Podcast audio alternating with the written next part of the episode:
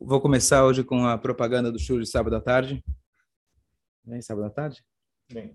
Então, ontem no final do shiur, o Jairo Zaitz Yosef, ele fez uma pergunta muito interessante e eu dei uma resposta na hora que depois eu fui ver nos comentaristas, estava, para o Hashem estava correta, mas vou elaborar nesse assunto que a, o início dessa paraxá é a resposta de Hashem para a indagação de Moshe Rabbeinu. Moshe Rabbeinu tinha sido mandado Moshe Rabbeinu tinha sido mandado vai Moshe Rabbeinu tinha sido mandado depois de uma semana de negociação com Hashem, finalmente ele se convenceu que ele tinha que ir para que ele tinha que para Mitzrayim.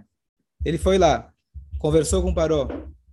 E aí, ao invés dele conseguir pelo menos, né, um, uma férias temporária, um alívio, não só que ele não conseguiu isso, piorou as coisas. O Paró manteve as cotas, as, né, as, é, as metas, tirando a matéria-prima.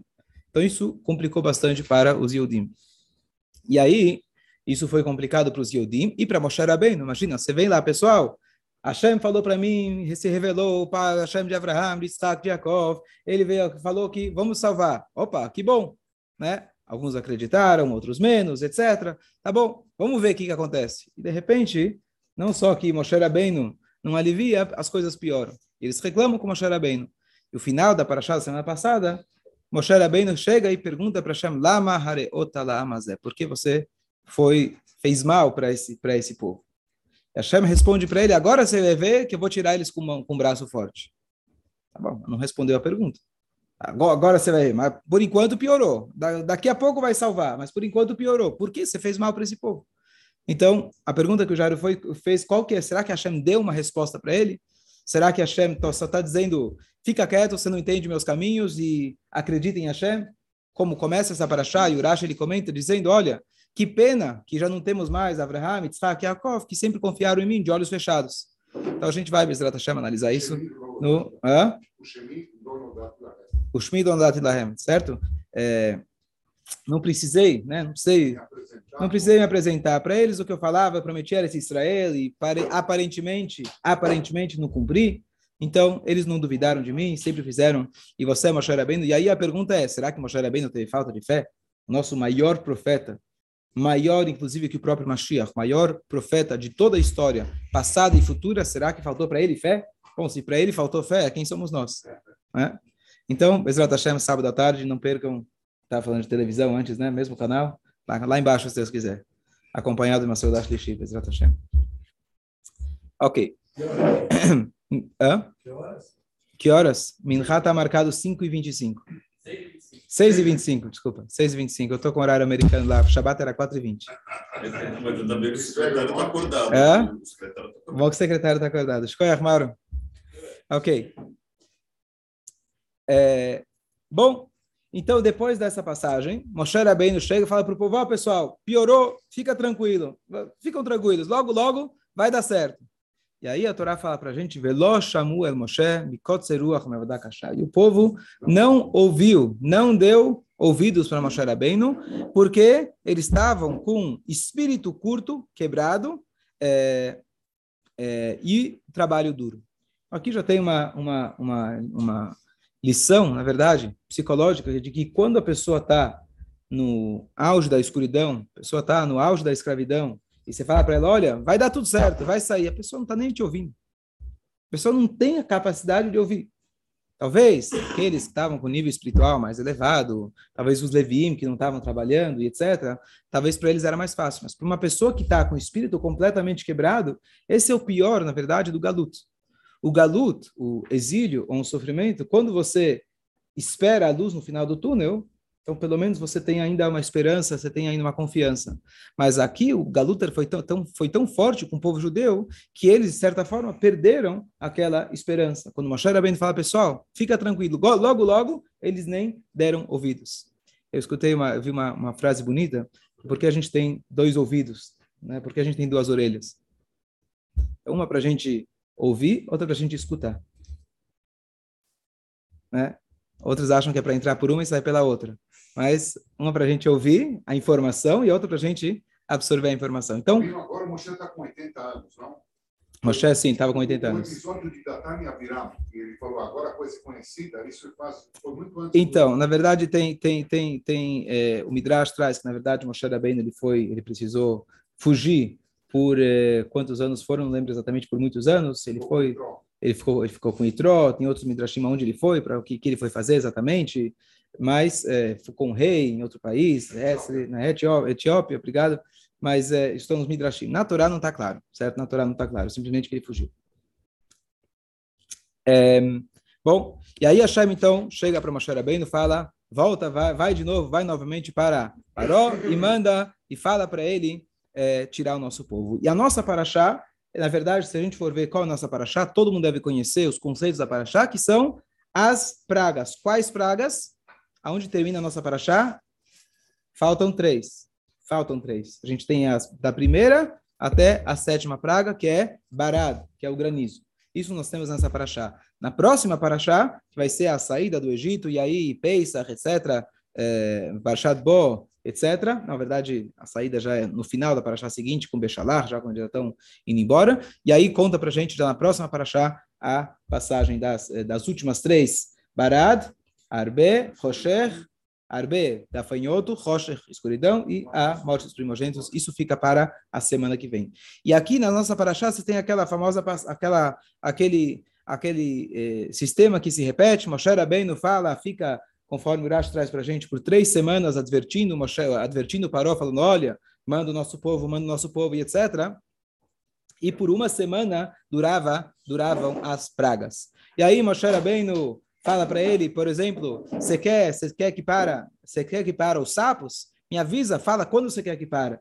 E aí ele falou, Lemachar, para amanhã. Dito e feito, no dia seguinte, naquela hora, naquele momento que ele tinha previsto, o sapo foi embora. E assim você fica para a chá inteira, como Hashem fala, eu endureci o coração do faraó. Aí tem outra pergunta clássica, como assim Hashem vai tirar o livre-arbítrio de faraó e etc. Mas inicialmente ele tinha completo, completo livre-arbítrio, ele poderia escolher, e ele, até a terceira praga, ou a quinta praga, não lembro se é a terceira ou a quinta, quinta praga, quinta praga. Até a quinta praga, a partir de então, depois de tantas chances que ele teve, aí sim, ele já não tinha mais como fazer chuva. E apesar disso, tem uma explicação que o Rebbe traz, que ainda assim, mesmo depois que a chama endureceu, ainda assim, na oitava praga, nona praga, se ele quisesse realmente fazer chuva, ele ainda conseguiria. Então a chama não tirou completamente, endureceu, ficou mais difícil. E, fala.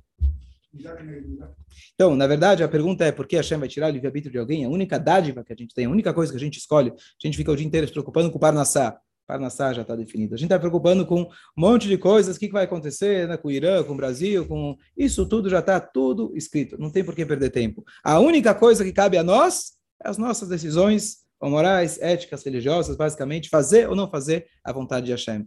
E nessa área é onde Hashem fala, isso aqui não toco, eu não mexo.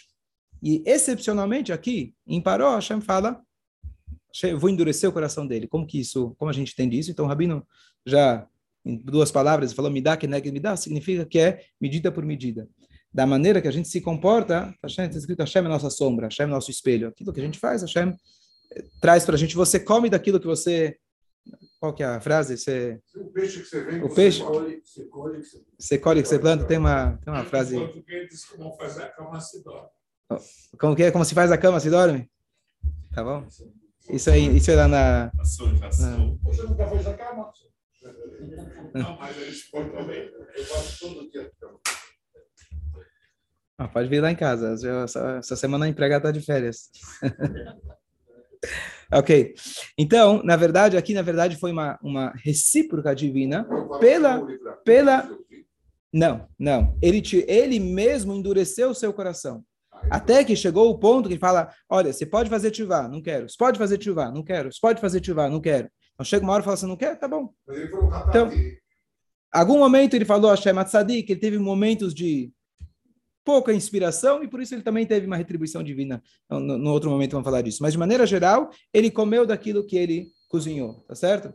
Então, é, a mesma coisa a gente tem, que a gente sabe que uma parte do povo não saiu, parte do povo não saiu do Egito, etc. Por que, que Hashem não tirou eles do Egito? Então é igual uma pessoa que está escrito Yom Kippur, ele perdoa praticamente tudo. O que, que o Yom Kippur não perdoa? Ben Adam Haveró, mas tudo bem, você pede perdão para a pessoa, Yom Kippur vai incrementar no seu perdão, perfeito. Tem mais uma coisa. A pessoa que chega no Yom Kippur fala, ah, que Yom Kippur, que nada. Né? Que diferença faz Yom Kippur no Yom Kippur? Não acredito na chuva de Yom Kippur. Então, o que a pessoa está dizendo? A Shem está te falando, olha, estou te dando isso para você usar. Você não quer usar? Tá bom, não usa. Então, a pessoa que na saída do Egito fala, eu não quero sair, então não sai, fica. Não é um castigo, é uma consequência. A mesma coisa, Paroli teve diversas oportunidades de poder fazer chuva. Shem mostrou, Shem mostrou para ele tantos milagres, ele não quer fazer chuva? Tá bom, então Hashem fala, não quer fazer chuva? No caminho que você vai, Hashem vai te conduzir nesse caminho. Você quer? Fala. Ah, fez careta? Achei que era. Bater, bater, bater, no caminho que você quer, que você quer ir, Hashem, Hashem ele te conduz. Então você tem, é, então essa é a explicação clássica, assim, pelo menos de forma geral, porque Hashem tirou o Riobito de Paró. Fala. Uma dúvida há muitos e muitos, muitos anos um conceito, um conceito básico que acho que, que aqui para nossa para nossa turma, digamos assim, a gente não precisa explicar isso, mas é, é uma coisa que a gente escuta falar por aí. É importante a gente ter a, a resposta clara para nós, pelo menos, para a gente poder é, refutar, se for que se, se, é que é necessário. Mas aquela história antiga que aparece lá no, sei lá, se é do Discovery Channel, que Moshe Rabbeinu, na verdade, ele era um era alguém que entendia das estrelas, ele sabia que ia ter uma maré baixa, todas as histórias que completamente fora de, de... Mas uma coisa importante, olha que interessante, que esse tipo de dúvida foi esclarecido na própria Torá. Quem disse que a Macá de Damut Fardeia foi por Deus? O tempo todo parou a falar, ah, você faz isso? Né? Logo no início, até Kinim, pelo menos, ele fala, ah, meus magos também, também fazem dá, desfadeia, oh, Kinim, ah, peraí, é menor, é muito pequeno, não conseguia fazer, mas o tempo todo, o Paró ainda, todo esse processo das dez pragas, que Hashem poderia ter simplesmente mandado o povo embora, sem Paró querer, é um processo de educação, é um processo para que o Paró, e o Paró que está dentro da gente, a nós mudar a nossa maneira de pensar, mudar, evoluir a nossa fé em Hashem. Então, o que acontece? Por exemplo, na segunda praga, o Moshe Rabbeinu, ele, ele chega, ah, tira o sapo daqui, tira os sapos. E aí o que acontece? Ele fala, para quando você quer? Bom, se fosse eu, falava para agora. Né? Para ontem. Né? Parou, o que ele fala? Para amanhã. Vai ficar passar mais um dia com os, tá, os sapos estão no forno, tá na barriga, tá na, na cozinha, tá na cama. O que, que ele queria? Ele queria testar Moshe bem. Ele queria saber, eu vou te dar uma data, e eu quero ver se realmente o sapo vai sair na hora que eu estou dizendo. Qual que era a dúvida do Paró? O que, que ele estava que, que Moshe Rabbeinu quis comprovar para ele? Não foi algo dos magos, não foi algo de bruxaria, não foi algo natural que aconteceu, que tinha uma praga de sapos, etc. Isso é a mão de Hashem. Então, esse tipo de dúvida que alguém eventualmente possa levantar das pragas, etc., que poucos têm coragem de dizer que não ocorreu as pragas, né? A Bíblia é um livro bastante popular e muita gente, né, a maioria do povo, do, do, mundo acredita nela, então é difícil de negar, então eles tentam re... Mas essa dúvida, justamente, Hashem já esclareceu na Torá, dizendo para o próprio Paró, me fala quando você quer que termina, no dia que você falar, vai terminar. Exatamente no dia seguinte, no horário que eles tinham combinado, a praga então tinha saído. Termina a praga, agora por três semanas, a maioria das pragas, na verdade, demoraram uma semana. Qual praga não demorou uma semana? Behorot, né? Morreram instantâneo, tá certo? Mas a maioria das pragas demoraram, eram três semanas que Moshe Rabbeinu ficava advertindo Paró. Ele ia, imagina lá, todo dia ele ia para Paró. Toma cuidado, manda a gente embora. A vergonha que o Paró passava todos os dias, a... imagina, você chega lá um profeta judeu, né? Um judeu, fala, deixa a gente embora. É? foi criado, foi criado no, no, palácio. E ele ia lá todos os dias, etc. Então, isso para o Paró, está escrito nos comentaristas, que isso também era um sofrimento, não era só as pragas, porque tá, o Rashi fala para a gente que ele ficava por três semanas, ele ficava testemunhando para ele e advertindo ele. O que quer dizer testemunhando e advertindo? Ele, era uma provocação para o Paró, era na verdade uma humilhação para o Paró muito grande para quebrar o coração dele, até que no final, depois da décima praga, ele vai lá e, e ele finalmente ele solta o nosso povo. Alguns comentários sobre cada uma das pragas. Fala. O, o faraó ameaçou Moshe Rabbeinu não vai ver meu rosto de novo. No final, mas no final. Ele realmente não viu. Sim. É a mesma coisa que a gente está falando. Não quer me ver? Tá bom, não vai me ver mais. Você vai acabar me procurando. Ah, a famosa música, parou de pijama no meio da noite, estava lá procurando Moshe Rabbeinu, cadê o Moshe, cadê o Aaron? E aí não conseguia achar, né? baseado no Midrash. Então, alguns comentários sobre cada uma das pragas. Então, é, a primeira, o primeiro sinal que ainda não foi praga, qual foi? Sinal, o sinal da serpente, né? Então, vale a pena lembrar que a Torá fala para gente que não foi a serpente que engoliu as outras serpentes, né? Moshe Rabbeinu foi lá, jogou a, o cajado dele no chão e o cajado dele se transformou em serpente. Assim também os magos fizeram igual. E aí veio a serpente. Não, não veio a serpente. Veio o cajado de Moshe Rabbeinu depois que ele voltou a ser cajado e ele foi lá e engoliu as outras cobras. Sim, sim, sim. E agora tem uma, tem uma, certo? Essa foi o primeiro sinal. E aqui, qual é a lição que a gente pode tirar daqui? Bom, primeiro ele mostrou que a força de Hashem, que é superior, e não só que foi milagre que uma cobra engoliu a outra, e sim que a, a, a madeira, né, voltou, foi lá, foi lá e engoliu a outra, mas tem uma mensagem muito bonita de que Moshe Rabbeinu estava aqui com estava aqui com uma uma uma um mastro, como chama, com a bastão. bastão dele. O bastão aqui era o sinal, na verdade, de advertência. Quando a gente vai advertir uma pessoa, no caso que for necessário, a gente tem duas formas de advertir como uma cobra, que ela pica, tem um veneno que, sem você perceber, ela vai te consumindo. Então, alguém que dá aquele, aquela cutucada que vai lá e te toca no coração e não te ajuda a você crescer, muito pelo contrário, te envenena. Ou você tem a maneira de você advertir como uma, como uma, como uma, você falou? Bastão. O que, que é o bastão? A madeira, no momento que ela já foi cortada, não tem vida. Não tem vida. Quando você vai advertir uma pessoa, você tem que ser objetivo. Você não tem que fazer com aquele calor, com aquela vontade, olha o que você fez de errado. Você tem que advertir a pessoa, olha, eu estou vendo ABC, você precisa, ser, precisa se corrigir. Com frieza, com objetividade, sem envolver o teu emocional naquele momento. Você tem que ser objetivo para que a pessoa possa corrigir. Então, essa é a primeira mensagem da, da, é, do, do, da bengala de Moshe. Primeira macaca qual foi? Dam. Por que essa foi a primeira macaca? Ok. Ok, muito bom. que mais? Muito bom. que mais? Já vou repetir tudo. Tá muito bom. Tá faltando uma. Entre outras. Tá, então esse ele falou. Então vamos lá. Então a primeira é que Hashem primeiro ele castiga os deuses, supostos deuses, depois depois o, o povo. Então o Deus do Paró e do de todo o povo era quem? O Nilo porque o Nilo era a fonte de, de Parnassá para eles. O farol todo dia de manhã ia tomar banho, fazer as necessidades no Nilo, mas ele falava que ele era Deus não fazia necessidades. Ele falava, li eor, vania sitini. O eor é meu e eu que me fiz. Pode falar. Então, a gente acredita na mesma coisa. A Torá está aqui para contar para a gente que a gente tem um paró dentro da gente também, senão a Torá não ia contar para a gente a história. É isso que eu quero trazer, que esse pensamento de paró, que quando a gente acha que eu vou fugir do shiur, sair mais cedo para ganhar um pouco mais de grana, é o que eles faziam, acreditavam que a força e o dinheiro e a parnassá vinha da onde? Do Nilo. Por isso, o Nilo para eles era o Deus. Então a pergunta é: será que meu trabalho, meu empenho, meu esforço, meu dinheiro, se isso é meu Deus? Então essa é a primeira coisa que a gente deve deve deve é, ter claro para a gente. Número dois, esse pensamento do Paró, de maneira geral, cada um de nós temos. Quando Hashem criou o mundo, ele criou de tal forma que a gente se sente independente. Você não tem como provar matematicamente Deus existe. Não tem é uma é uma é uma é, um, é uma, uma digamos assim é uma fé que nós temos é uma é uma é uma conclusão lógica que a gente tem. Mas se alguém quiser negar Deus ele pode negar Deus. Deus colocou o mundo Bereshit para Elohim de tal forma que a pessoa pode negar Deus. Você naturalmente não sente da onde você vem. Diferente dos peixes que o tempo todo estão dentro da água e eles sabem que a vida deles depende da água nós seres humanos não estamos percebendo o tempo todo que somos dependentes de Hashem assim Hashem criou o mundo então nós temos essa noção. E no dia a dia, o que, que fala a nossa alma animal? Eu não preciso de Hashem, eu faço o que eu quero. Esse pensamento do paró extremo é o que nós temos dentro de nós. E é isso que a Torá fala para a gente. A primeira coisa que Hashem foi lá e deu uma lição para ele, começa a reconhecer Hashem dentro do seu dia a dia. Saiba que unidos não é a fonte de sua parnassá. Saiba que você não foi aquele que fez a si mesmo, você depende de Hashem e unicamente de Hashem. Por isso, quando Hashem tirou eles do Egito,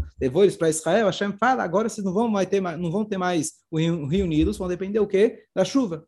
Por que, que Hashem faz que a gente depende da chuva? Porque quando não chove, você naturalmente vai olhar para cima. Tem nuvem ou não tem? Quando você olha para o céu, o que, que você lembra?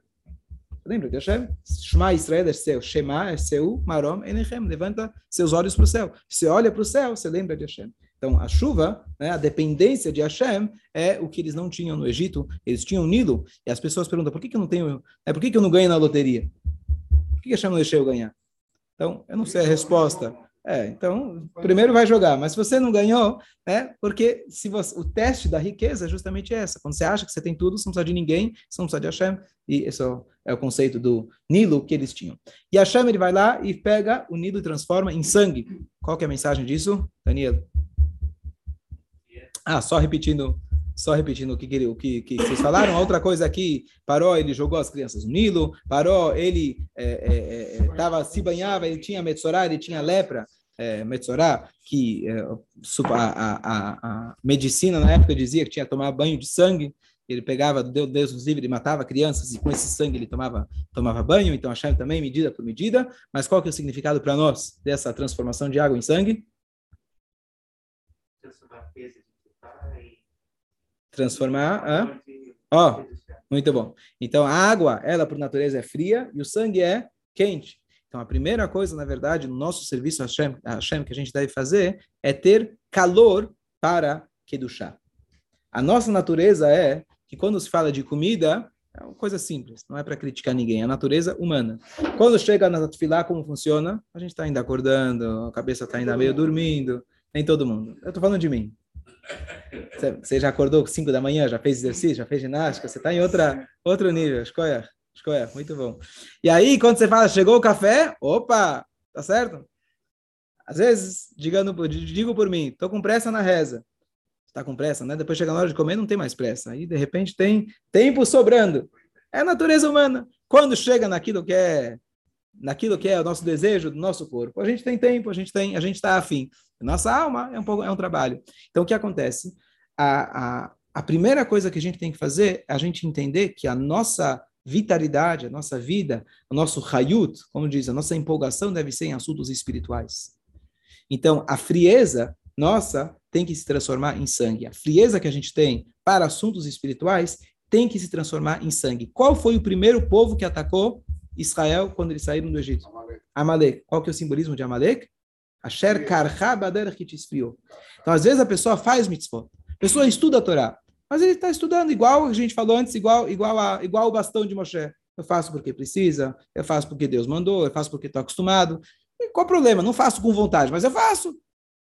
Esse é o primeiro problema. Se a pessoa faz com frieza, está escrito que a frieza, entre a frieza e a, e a renegação, entre a frieza e a, e a, a, a como chama isso? A picores, é, entre, não, tem uma, tem uma palavra, entre a frieza e a, a é, heresia, a heresia, obrigado. Tem a qual palavra em hebraico? Entre a frieza e a heresia tem um fio muito, uma, uma parede muito fina.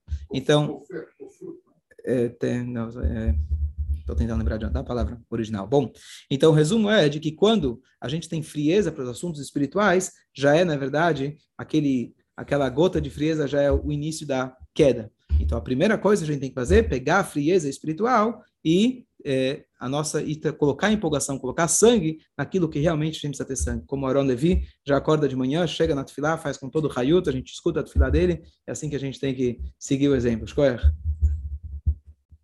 Mauro, certo? Segunda praga. Não, só peraí, do, Nilo, Rabino, também não tem aquela história de sangue em água, tudo para mostrar que realmente, apesar de debates, assim, da que a gente viu, de tirar a elevação do Nilo também, né? Tem essa história. Então, então, então, essa é a primeira coisa, que Deus pegou o Deus deles e mostrou que não era nada. E agora todo mundo conhece a passagem do Midrash, aproveitando, de que que acontecia com os judeus? Aconteceu as pragas para os judeus ou não? Não. Não. Hã? Um pouquinho, alguns segundos? Então, a princípio, quando não, você estuda a Torá... Luz, né? Hã? Quem, quem, não acreditou na, na praga da luz, ele... Da escuridão, morreu? Exato. Ok. Então, a princípio. É, não sei se teve alguém que não passou, mas boa, tá bom. A Hashem fala que quem passasse o sangue, a Hashem ia pular.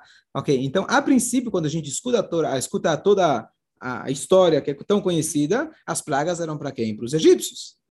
Tá certo? Tanto é que, de acordo com o Midrash, quando, como eles sobreviveram uma semana sem água? Então, eles precisavam comprar água dos judeus.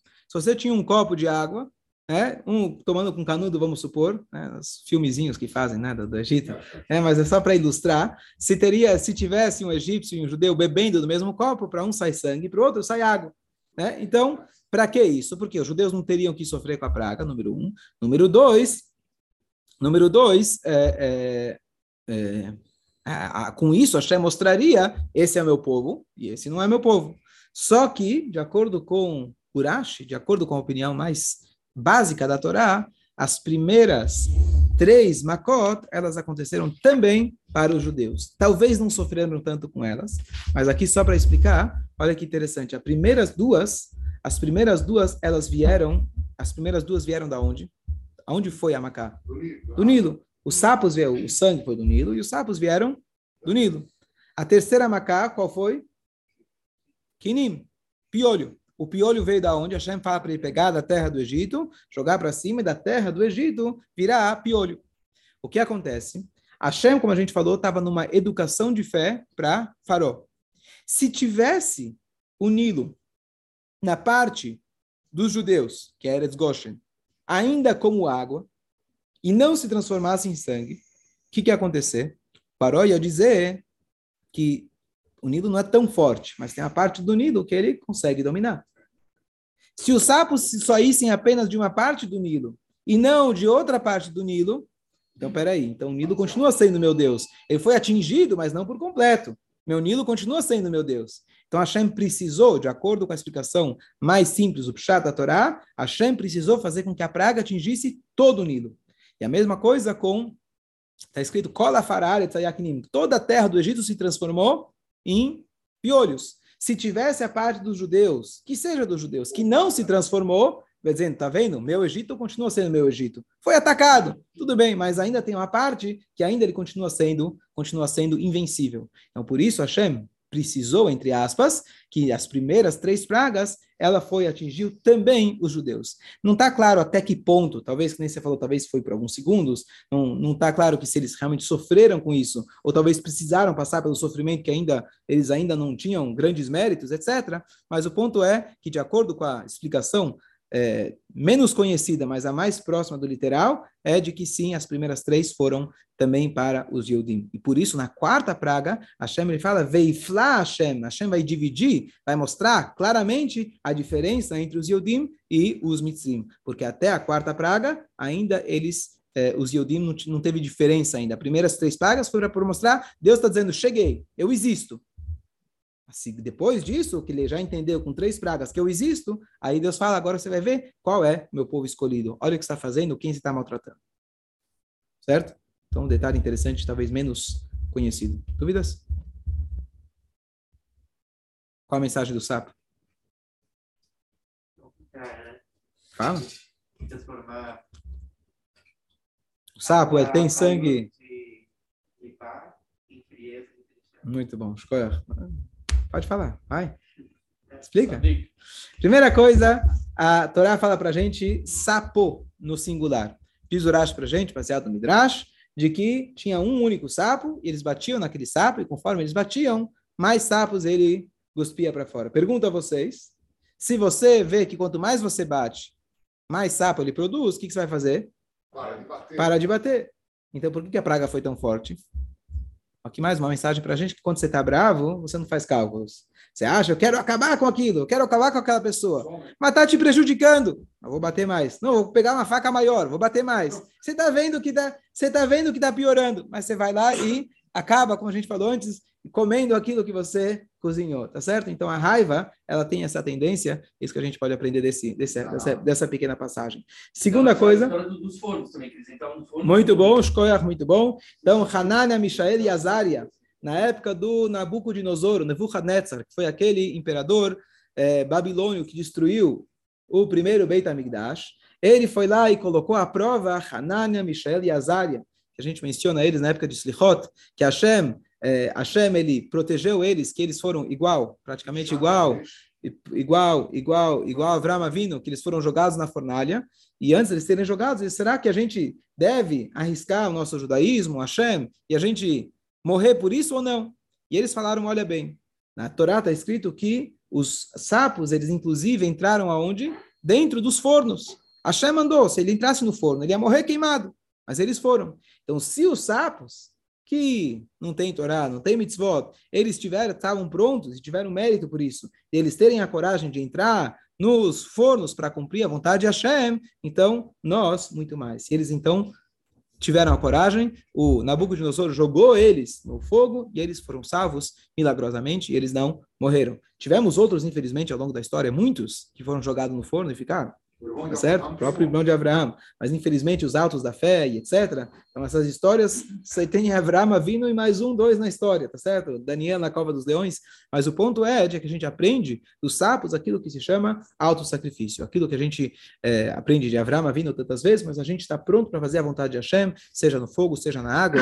Tanto se, é, é, se isso vai me trazer benefício ou não vai me trazer benefício, isso significa o auto-sacrifício. Eu estava no Fabrim nessa semana, é, via Zoom do meu professor da Yeshiva, que eles estavam fazendo, final de ano, fazendo campanha charity. Né? Charity antigamente era uma vez por ano, duas, de repente você recebe, não sei quantas vezes por semana você recebe charity. Baruch Hashem, que bom. Todo mundo se ajuda, esse é o nosso povo, Baruch Hashem. Então ele fez um Fabrenho muito bonito, ele trouxe a passagem de que, uma história um pouco chocante, mas, é, mas basicamente tinha um, um Hassid do Rebbe é, Baruch de Mezebush, se eu não me engano, era Baruch Mezebush, que ele acho que foi ele, se não, bom, se não foi outro mestre, mas esse esse esse esse Hassid, ele estava indo para a cidade de negócios da China da época, devia ser Leipzig, né? Na, na Alemanha. Eles faziam grandes negócios e ele estava lá indo com seu carregamento, viajando para lá para vender, para e no meio ele está passando perto da cidade do mestre dele, do Rebbe dele. E dá uma vontade muito grande, fala, preciso visitar meu mestre. O que que eu estou aqui metido com os negócios, com o rio Nilo da vida? Eu preciso fazer a vontade de Hashem. Eu preciso eu quero estar perto do meu Rebbe, que ele fica na dúvida, o que, que eu faço? E não tinha como levar o carregamento, mudar a estrada, a estrada, estradazinha para ir para o Rebbe dele, não tinha como levar todo aquele negócio. Então, ele decidiu que ele ia deixar lá o carregamento dele, era toda a fortuna dele, ele foi passar o Shabat com o Rebbe dele. Tá bom? Ao longo do Shabat, o Rebbe dele começou a falar para ele, você é maluco? É isso que você faz? A Hashem te dá um dinheiro, a Hashem te dá para nascer e você deixa tudo, você deixa no meio do caminho, você não tem o um mínimo de cuidado. Ele ficou, foi envergonhando literalmente ele ao longo de todo o Shabat. E aí, e aí no final do Shabat, um dos alunos mais próximos do mestre vira e fala, Rebbe, mas isso é envergonhar o outro publicamente? A gente sabe que é melhor pular na fornalha do que se envergonhar uma outra pessoa. Aí ele falou o seguinte, eu vi lá em cima, no Shamaim, então fala que não é, não é uma receita para nós, né? Mas então, eu vi no Shamaim que esse homem, apesar que a intenção dele foi muito boa, ele quis se espiritualizar, abriu mão do, do dinheiro dele, etc. Mas ele não tinha méritos para que aquilo que o dinheiro que, que o dinheiro dele fosse guardado. A natureza é, se deixa lá, alguém vai passar, vai pegar e acabou. Mas eu não queria que ele perdesse o dinheiro dele. Eu não queria que ele perdesse a farmácia dele. Envergonhar o outro em público está escrito que em. Eu não tenho a parte no mundo vindouro. Tudo bem, eu não vou ter o mundo vindouro, eu não estou preocupado. Eu prefiro perder o mundo vindouro, mas que pelo menos ele não perca a sua parnação. Eu vou perder meu mundo vindouro, mas pelo menos ele não vai perder a parnassá dele, porque pelo fato que eu envergonhei ele, lá em cima já já já paguei tudo que tinha lá do, da, da, das dívidas dele e assim ele não precisou perder a carroça dele. Quando ele voltar lá, a carroça dele vai estar intacta. Essa é a passagem. Qual que é a mensagem? A mensagem é que quando a gente fala de auto sacrifício, a gente pensa de eu entregar minha vida por Deus. Aqui a gente está dizendo que é verdadeiro auto-sacrifício é entregar tudo que é importante para você, não material. Pegar todo o meu dinheiro e salvou aquele cara que estava preso, quanto tantas histórias que a gente já ouviu. O maior auto-sacrifício é quando você abre mão do teu espiritual e não é para o espiritual de outra pessoa. Então não é que eu vou deixar eu de estudar a Torá para ensinar para uma outra pessoa que não sabe ler. Eu vou abrir mão do meu espiritual para ajudar uma outra pessoa fisicamente. Esse é o verdadeiro Messirut Nefesh. Deu para entender? Eu abri mão daquilo que é importante para mim, não materialmente, aquilo que é importante para mim espiritualmente, para ajudar uma, uma, outra pessoa fisicamente. Como Abraão vindo fazia, exatamente. Ele fala para Hashem, espera aí, fica aí, daqui a pouco eu volto. Aí não vai embora. Daqui a pouco eu volto. Demorou algumas horas até ele voltar, mas ele foi lá preparar o quê? Um lanche para os árabes. Não era nem lanche, era um banquete de gala. Perfeito, muito boa comparação. Então aqui a gente aprende, esse é o verdadeiro Messirut Nefesh. Então voltando aqui aos sapos, eles entraram no fogo, quando a gente fala de Messirut Nefesh, a gente realmente está pronto para sacrificar tudo para o bem-estar de uma outra pessoa. Isso significa auto-sacrifício. Vamos concluir por aqui. Exato, a gente continua no Shabbat.